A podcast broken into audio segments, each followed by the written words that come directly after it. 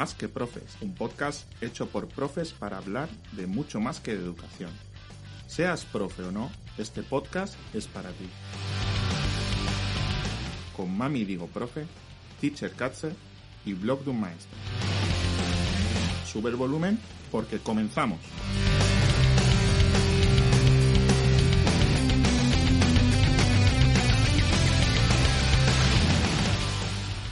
Bienvenidos al episodio 11 del podcast Más que Profes. ¿Qué tal, chicos? ¿Qué tal, Pedro? ¿Qué tal, Marina? Buenas, Hola, Silvia, muy ¿qué bien, tal? ¿Qué tal? ¿Cómo estáis? ¿Con ganas? Claro, como Muchas, siempre. Muchísimas. Bueno, que vamos a hablar hoy de educación artística. Uy, A ver, Pues sí. a ver cómo entendemos esto, pues- porque educación artística tiene su historia, ¿eh?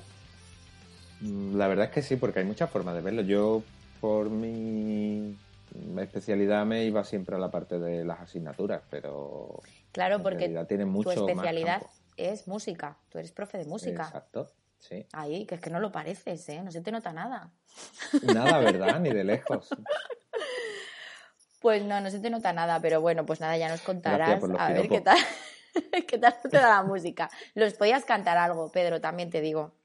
¿Quién sabe? claro, Lo mismo de aquí a que arráncate la ahí temporada. y nos haces un show. Estaría estupendo. Un especial, Sí. un especial. Mm, Pedro y su guitarra. vale. Lo, lo haré luego por sorpresa, así sin Ah, avisar, genial. Perfecto. en algún momento. Que se arranque Pedro. Lo digo por si estabais, por si estabais esperando a que fuera ahora, vamos. que no, que ahora tenemos muchas cosas, ahora tenemos muchos asuntos que tratar. Eso es. Así que Pues de momento lo vamos a dejar ahí aparcado, pero lo retomaremos en algún momento. Bueno, os decía que íbamos a hablar de educación artística. Yo voy a empezar hablando de curiosidades, por supuesto, relacionadas con educación artística.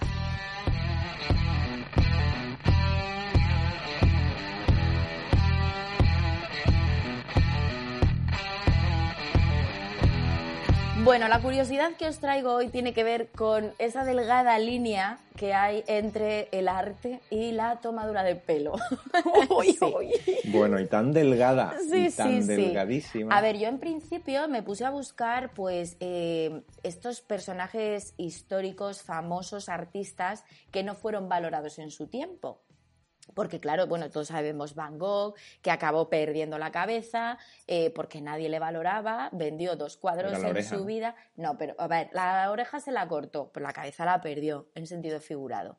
Y, mm, y Monet, Monet, por ejemplo, no fue nada apreciado su estilo, o sea, era como de nadie lo entendía. Bueno, total, que yo pensando en esta gente digo, a ver si es que somos ahora unos catetos y no entendemos el arte de ahora y no es que nos estén tomando el pelo. O sea, a mí me vino a la cabeza la feria Arco. Todos conocemos Arco. Sí. Pues ¿Qué sí. sale ahí? ¿Qué sale ahí, por favor? O sea, salen No muy... cualquier, casi cualquier cosa. Hombre, Por pero eso, salen cosas nosotros- muy chulas también, ¿eh? Bueno, claro, a ver, y esas cosas pues todas las entendemos como arte, pero y lo que no entendemos como arte y decimos, pero este tío que se cree que esto que es, que esto es una mierda, que esto puede hacerlo cualquiera, ¿no? Ese típico comentario, esto podría hacerlo cualquiera.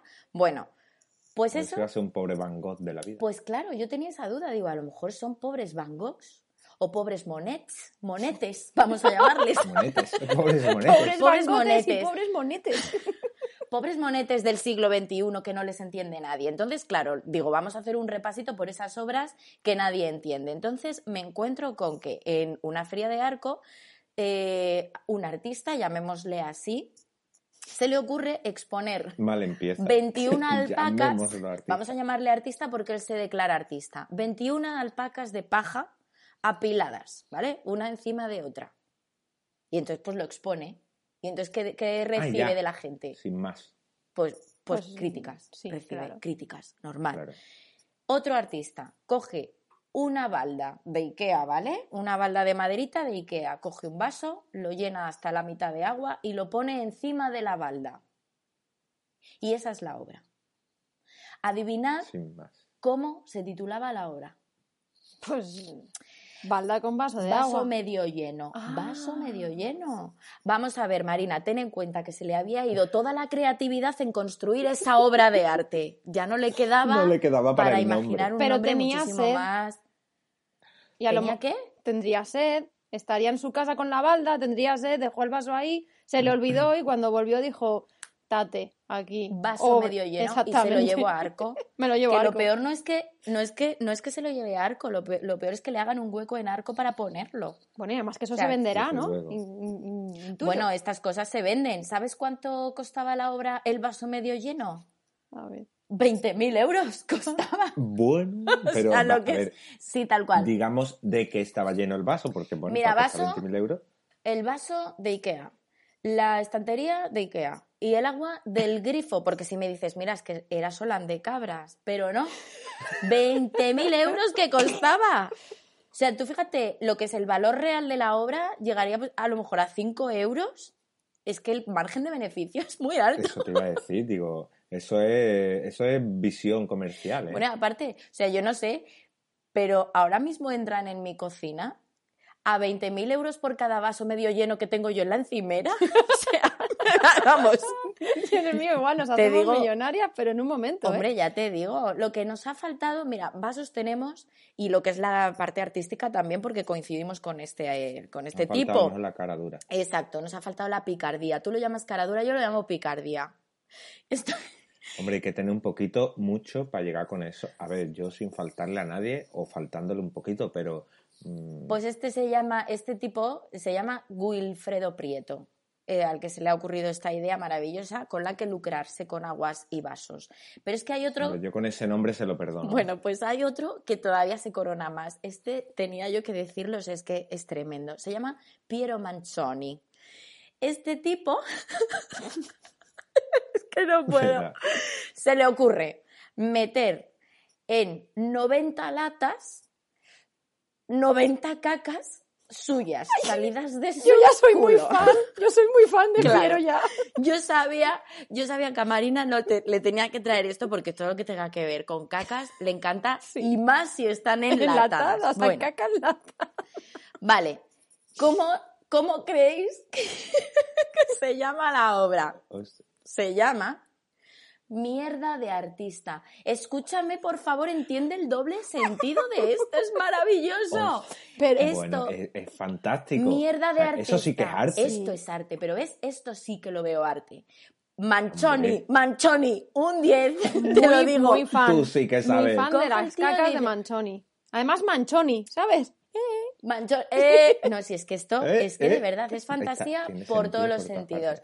Mierda de artista, porque mierda de artista. Es que lo. Bueno, pero espérate que no acaba aquí la cosa, ¿vale? Lo mejor es que se llegaron a pagar hasta cinco cifras por una lata de mierda de, mierda. artista de este artista. Sí. Pero lo mejor de todo es que 30 años después de que este señor se muriera, un amigo suyo dijo que en realidad en las latas no había mierda de artista real. que lo que había. Vaya y que- tomadura de pelo. Sí, pues que en, realidad lo que había era yeso. Ah, o sea, Pero que, yo que, que era lata, lata, lata. Lata como de lata de Claro, tomate. O sea, nadie sabía lo que había te dentro. comprabas la Él lata, dijo que había claro. mierda dentro, pero a saber. Ah, Exacto. Ah, que iba cerrada. Tú te comprabas Vale. la lata, pagabas 10.000 euros por la lata de mierda de artista, no la abrías en tu vida y luego después te dicen, pues no había nada, había cemento. También te digo una cosa, si yo me gasto 10.000 euros en una lata de mierda de artista, lo primero que hago en cuanto llego Es es, abrirla, abrirla. claro. O sea, Y automáticamente. te mereces que no haya nada. O sea, si has conseguido pagar por una lata de mierda 10.000 euros, te merece que Mira, esté vacía, mm, vamos. yo tengo, yo tengo dos gatas que comen como gatas pero cagan como leonas. O sea, yo quien quiera tupper de caca de gato, yo se lo regalo gratis. O sea, soy, soy así de de- gratis. gratis, un tupper y De además lo ves. Sí, sí, yo soy muy... Hasta pones el tupper tú. Hombre. Marina es que no tiene ánimo de lucro, No, ¿ves? Por ejemplo. no. Ella no, generosa. ella es muy generosa. Bueno, pues, pues esta es, o sea, el manchoni, es que yo no lo sé pronunciar, digo manchoni porque además me hace más gracia, pero dime tú con qué sonrisa en la cara se debió morir este señor sabiendo que se había hecho rico vendiendo 90 latas de yeso diciendo, es esta es mi mierda, amigos. Así enter- le enterraron. Sí, Pobre yo me, hombre. imagino, yo me lo imagino muerto con una sonrisa. Sí, Bueno, pues Y la entonces... autoestima por los... Porque, vamos, si la gente paga eso por tu mierda, lo que no pagarían por otras cosas. O sea, que la autoestima Tú ahí por las fíjate, nubes, tú vamos. fíjate, si es que no te hace falta ni dibujar bien ni estas cosas Es que, que- ahora nos Ah. dicen, no, tal. yo creo que a este hombre en algún momento de su vida le, le dijeron, pero tú qué vas a ser artista, ¿quién va a pagar por tu mierda? Y el tío dijo... Y dijo, mira, te lo voy a demostrar. Exacto. Pues estas cosas a mí son las que me han hecho reflexionar. Digo, a ver si es que no estamos, nosotros nos estamos pensando que esta gente nos está tomando el pelo y en realidad son artistas como la copa de un pino y de aquí a dos siglos eh, la gente está diciendo, madre mía, fíjate este tipo que cagaba en lata. ¿Sabes? Y es que a lo mejor no lo Pues, sabemos sabe. apreciar. Bueno, igual hay gente en el futuro que sabe mm, apreciar más que nosotros, que sabe ver en ese vaso medio lleno un arte, yo qué sé qué decirte, es que no le sé calificar. O sea, a mí me parece un absurdo. Escatológico cuanto menos. Escatológico, sí. Eh, bueno, el del vaso no. Bueno, a lo mejor era orín, ¿sabes? Porque ya no ¿Quién sabemos. sabe? Es que- Pues en fin, esto es lo que yo os traigo. Pero todo de buen rollo, digo, ¿eh, Silvia? Todo desde el buen rollo y desde el respeto por el arte que a mí ahora mismo mm, me causa. Eso sí, la siguiente feria de arco, yo estoy allí la primera.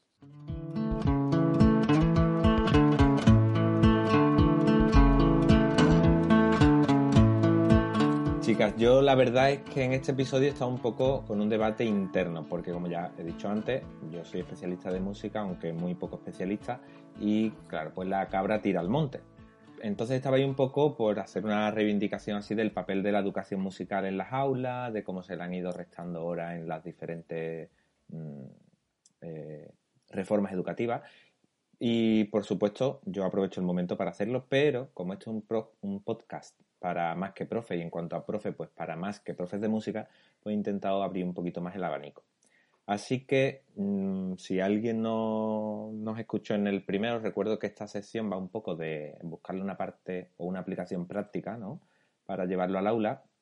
Y voy a intentar ver si soy capaz de que se entienda cómo he conectado yo una cosa con la otra. Venga, que seguro que se mm, entiende. Y, y viniendo de hablar de cacas, pues a ver si, a ver cómo queda Nada, todo. cambiamos de Pero tercio. Mm. Sí, mira, yo para mí algo fundamental de la educación artística es que entrena lenguajes diferentes al de la palabra, ¿no? Y esto es muy importante para mí a la hora de entender el mundo, ¿no? Y creo que el lenguaje artístico, pues en esto juega un papel muy importante. Las culturas, pues han ido mm, dejando su impronta en la historia, aparte de con latas de caca, pues con la arquitectura, con la pintura, la escultura, la música, son formas de transmitir mm, sensaciones, mm, sentimientos y formas de entender la vida, ¿no?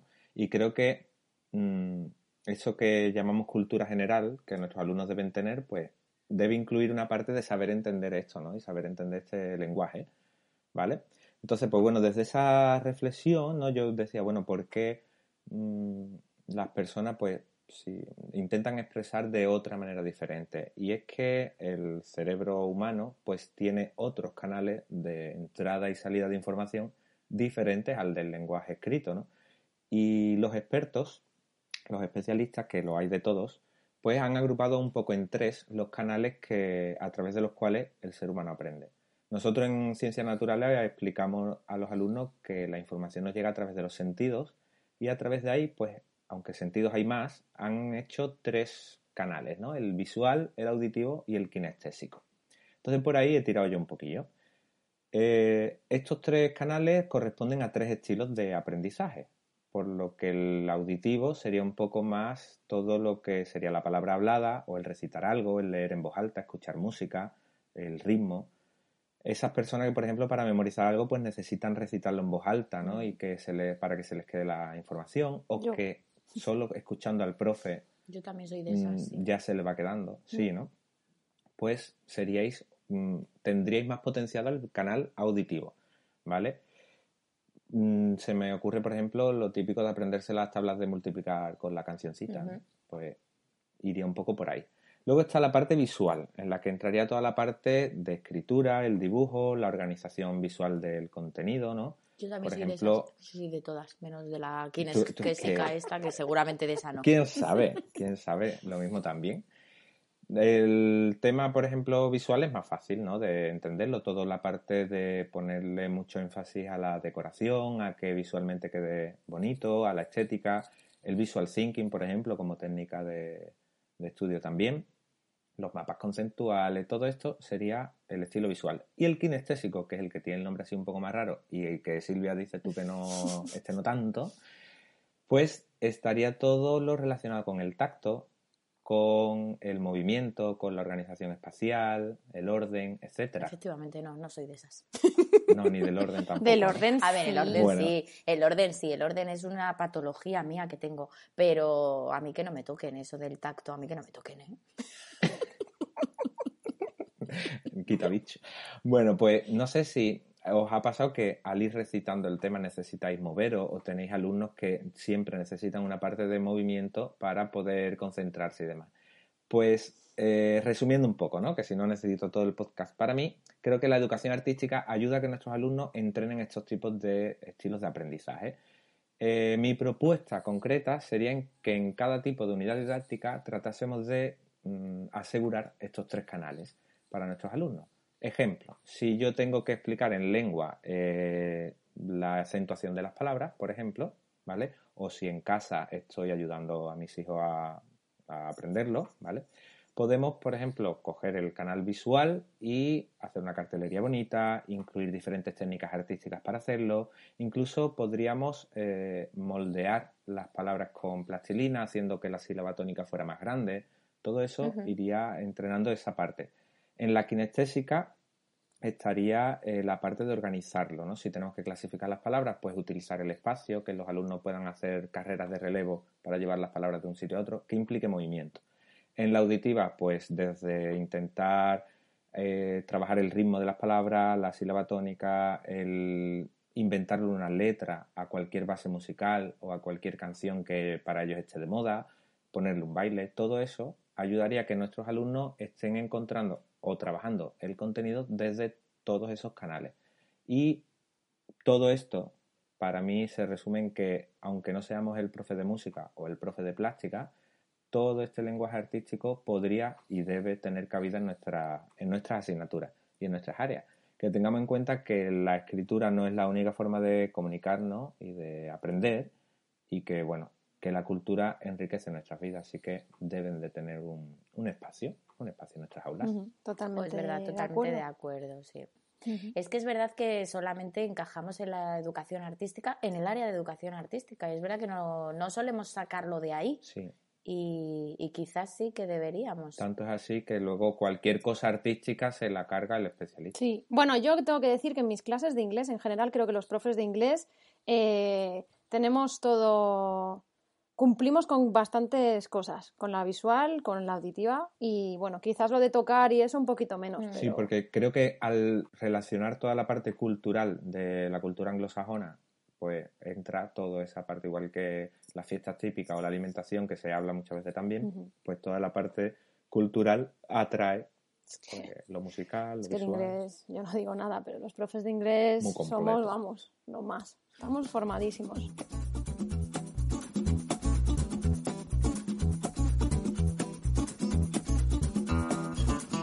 Pues, pues hoy sorprendentemente vengo muy zen. Hoy no vengo a odiar, ¿vale? Creo que esa parte hoy Silvia la ha cubierto ya, entonces Yo no he odiado para nada. no, no, pero bueno, yo hoy no vengo, no vengo, no vengo a odiar. Hoy vengo a traeros unas recomendaciones que para mi gusto son canelita fina. O sea, son muy bien. guays. Son para mí, claro, para mí. Entonces, eh, porque a mí el tema del arte, de la creatividad, siempre me, me ha gustado mucho. Podría tirarme un montón de tiempo, pero como no tengo tiempo, pues solo voy a ir directamente al grano y a las, a las recomendaciones. Eso sí, antes de nada quería comentar un poquito o por lo menos para que ponernos en situación de lo poco artista que soy yo. Porque yo recuerdo que cuando, cuando iba al cole, lo más cerca que he estado de ser una artista creativa ha sido cuando en el libro de plástica te ponían esas láminas en las que, en las que te daban la mitad del dibujo hecho y la otra mitad estaba cuadriculada. ¿Sabéis a qué os digo? Sí. ¿no? Y la tenías que hacer tú. Sí, sí, sí. Vale, pues entonces ahí es cuando yo lo peté, lo peté como, como artista conceptual, bien, ¿sabes? claro que sí, sí. sí, sí, porque Sí. a mí me ponían mitad un jarrón, pues yo hacía el ot- la otra mitad del jarrón, pues después del apocalipsis, por ejemplo, o, o te ponían la cara de, de un hombre así que era como súper perfecta, eh, pues mi mitad era como si el pobre hombre hubiera metido la cara en un avispero, ¿sabes? Cosas Pero porque tú deconstruías la simetría. Eso es lo que te pasaba a ti. Eso Claro. es, yo, yo lo pasaba fatal, lo pasaba fatal porque, porque para mí lo que era la plástica era solo eso, era hacer cosas que nadie me había enseñado a hacer y lo de la simetría y, y yo lo del apocalipsis y eso pues me, me gustaba más. Entonces, eh, pues eso es lo más La simetría y el apocalipsis son mis temas estrella. Exactamente. Entonces, pues bueno, pues ya os hacéis una idea, ¿no? Por suerte, por suerte, que esta es mi primera recomendación, eh, hay unos alumnos que tienen una profe que es maravillosa. Esta profe es, americana. Y, bueno, pues aquí la llamaríamos, pues eso, la profesora de plástica de toda la vida, que yo no sé si eso ha cambiado, pero, pero bueno, que me perdonen los profes de plástica porque a mí me gusta muchísimo más el nombre en inglés, que es Art Teacher, y, me gusta, eh, mm, me parece más bonito, más apropiado. Y bueno, es que esta mujer a mí me encanta porque es que lleva la creatividad a todos los niveles de su vida, ¿vale? No sé, eh, es que es alucinante. Se hace su propia ropa, la decoración de su aula es mm, magnífica. O sea, le pone ojos a las pantallas que tiene para que los niños puedan verlas. Bueno, tiene unos colores, unas cosas maravillosas. Y es que, em, además de enseñar cosas súper molonísimas, o sea, ya no molonas, es súper molonísimas a los alumnos, es que te hace unos bailes en Instagram que es que son pura fantasía. Todos los viernes te pone unos bailes de todos los outfits que ha llevado de lunes a viernes. Y es que tiene, tiene unos movimientos y unas expresiones faciales que es que yo mm, me, quedo hipnotizada. ¿Cómo se llama? Se llama eh, Casey... claro, os lo iba a decir al final. Primero os ponía Ay, perdón, no te preocupes. Em, pues eso, se llama Casey, Casey Stephens. Y os voy a dejar todas las recomendaciones que voy a hacer hoy, las podréis encontrar en, en la descripción del podcast. Entonces, bueno, esta mujer es maravillosa, pero es que además eh, tiene un blog, tiene un podcast, ha publicado libros, mm, hace de todo. O sea, como profe de arte me parece mm, fantástica. Así que, por favor, recomiendo que no os la perdáis. Y eso sí, tendréis que saber un poquito de inglés, pero vamos, si no, simplemente con los bailes ya oh, os va, os va a ganar, os va a encantar, ¿vale? Y, bueno, luego por otro lado, pues hoy venía a dar una clase de, de primero de influencer, ¿vale? Porque claro, siendo influencer de pacotilla uno tiene que ser primero de influencer. Eh, entonces, ¿cuál es el primero? No lo veo ¿Eh? venir. Tomamos nota. Sí, sí, adelante. Primero de influencer, vamos a ver. Eh, ¿Quién nos ha hecho una foto en un mural que ha visto por las ciudades? ¿Quién nos la ha hecho? Pues creo que ahora mismo todo el mundo. Y si eres influencer, te vas a ese a esa ciudad, a, te vas de vacaciones a esa ciudad, vas a buscarte el mural, te haces la foto y la subes. Ah, y la pones de moda y bueno, pues eso, eso, es de, primero de influencer, ¿vale? Entonces, lo siento influencers, pero esto no lo habéis descubierto vosotras, ¿vale? Ni vosotros. Esto ya llevaba... La que no iba a odiar, ¿eh? Cuidado la que no iba a odiar. No, no, no. no, iba a odiar hoy, no, iba, no iba a odiar. Pero, pero bueno, lo dice en modo zen. Es que, a ver, estos murales artísticos llevan mm, toda la vida. Antes eh, empezaron con los grafitis, llevan toda la vida, ahora, ahora han evolucionado Hubo unos que hicieron bisonte así en una cueva. Y sí, exactamente. O sea, y yo no veo ninguna influencer haciéndose una foto ahí. ¿Esto, esto qué es? pues seguro que habría, pero es que... Sí, es que vamos, en fin. Bueno, pues que, que, empezamos así, si nos vamos atrás en el tiempo, pues empezaríamos con los grafitis y ahora son los murales artísticos pues que se pueden encontrar en, pues en las principales ciudades del mundo, incluso ya en muchos, en muchos sitios más pequeños, en, sitios rurales. En muchos no tan principales. Exactamente. Y es que se han convertido además en otra forma de turismo. Si buscáis en internet eh, murales de pues Madrid o de donde sea, vais a encontrar una guía donde poder ir a esos, a esos murales y haceros la foto.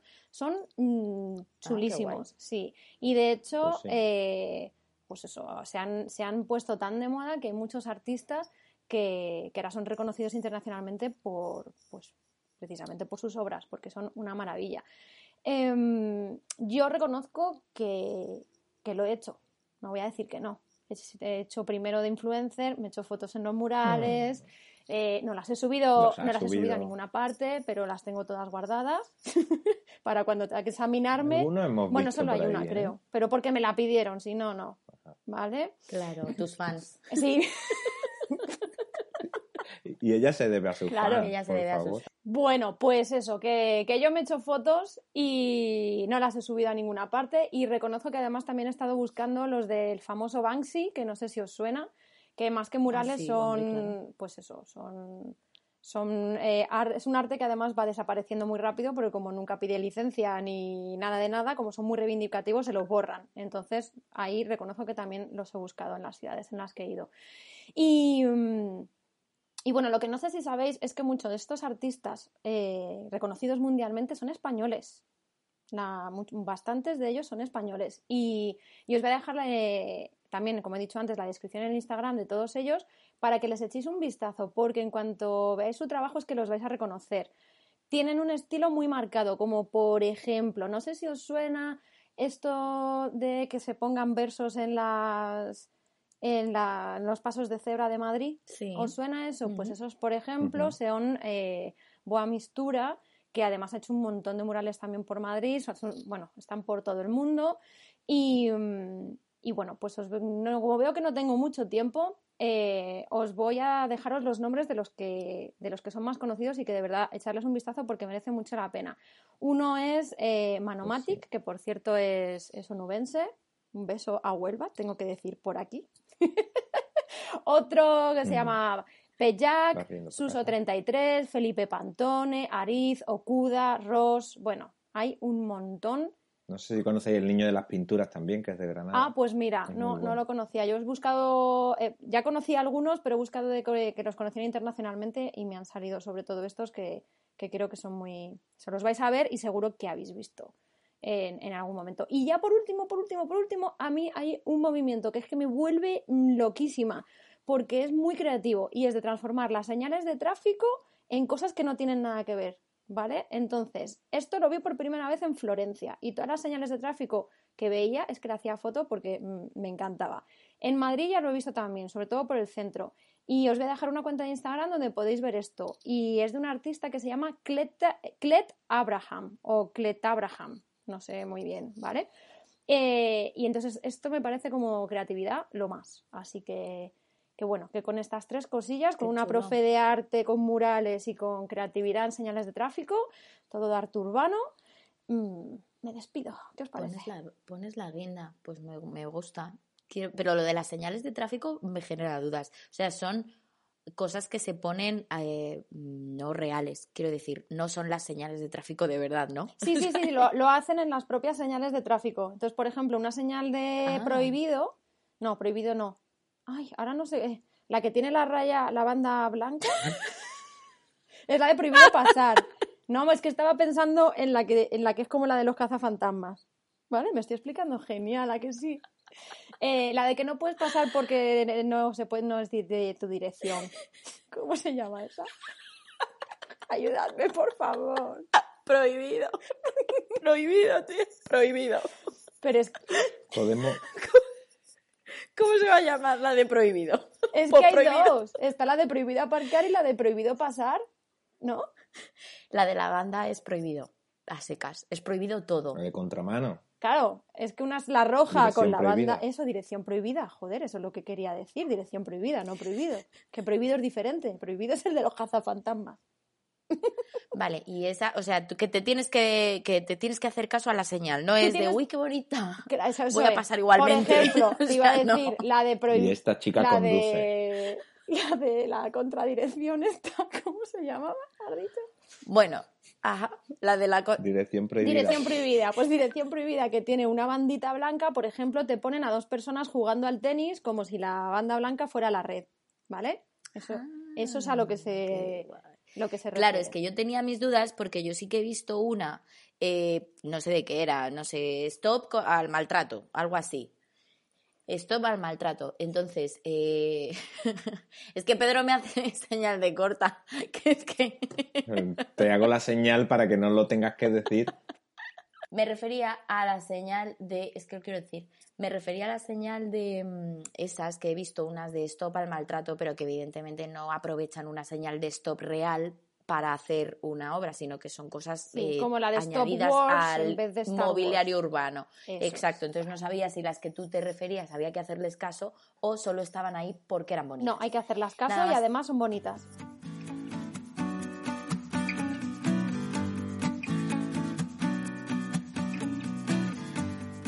Bueno, chicas, pues terminando un poco con todo lo que hemos contado, no sé, a mí me, ha quedado un poco la duda o la reflexión o no sé, o la, yo qué sé, mm, no sé categorizarlo, pero que hay, no entiendo por qué siempre se le resta importancia a esto en la educación cuando luego, en realidad, para el disfrute personal en nuestra vida privada siempre buscamos el arte.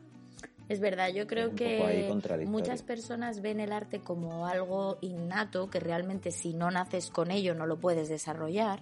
Y entonces quizá por eso a lo mejor el, bueno, pues que si esto no va conmigo porque yo no tengo tal talento, pues esto no va conmigo, solo lo voy a mirar. Pero, pero yo sí que pienso que todos podemos tener un talento artístico dentro y que se puede despertar. Pues sí, yo creo que siempre se puede potenciar, ¿no? Mm obviamente habrá una parte ya de, pues, de ser muy talentoso que no lo vamos a tener todo el mundo. Pero, o al menos yo por lo menos no, pero mm, sí que en los alumnos que lo tengan, yo creo que también hay parte de nuestra responsabilidad en darle salida, ¿no? Igual que el que tenga talento para la escritura creativa o lo que sea, ¿no? Que hay veces que todo lo que a los niños y a las niñas se les da bien, lo dejamos para que lo hagan de extraescolar. es verdad. Yo, como profe de secundaria, que sabéis que siempre ahí reivindico cosas, pido por favor que, que los alumnos en primaria que tengan más creatividad, que me llegan los alumnos que no saben, tienen la creatividad muerta, no sé qué les está pasando. Con... Que a eso no nos lo mandéis, que me mandéis a lo Tomamos nota, Marina. Exactamente, por favor, o sea, ¿qué es esto? No, lo digo de verdad, eh, veo cada vez menos creatividad, menos menos pensamiento abstracto y, no sé no sé qué es lo que está pasando pero pero ahí está y ahí, ahí lo dejo. Pues sí yo creo que unido a lo que decíamos pues que no no se le da el espacio para que eso se fomente se trabaje y se cultive pues nada, pues hasta aquí ha llegado el episodio 11 del podcast. Si te ha gustado, déjanos una valoración desde la plataforma desde la que nos escuchas, que a ti no te cuesta nada y a nosotros nos hace un apaño pues muy importante. Y también os recuerdo que nos podéis seguir en Instagram, más que profes-podcast y en Twitter con más que profes-bajo. Pues sí, si tienes algo que quieras compartir con nosotros, alguna sugerencia, alguna pregunta, lo que sea, puedes escribirnos también al correo electrónico más que gmail.com. Muchas gracias por haber estado ahí y recuerda que en el próximo episodio seguiremos hablando de la educación artística, pero mucho más a fondo con entrevistas a algunos profesores especialistas en este tema. Nos vemos en el siguiente episodio, chicas. Genial, nos vemos prontito. Adiós.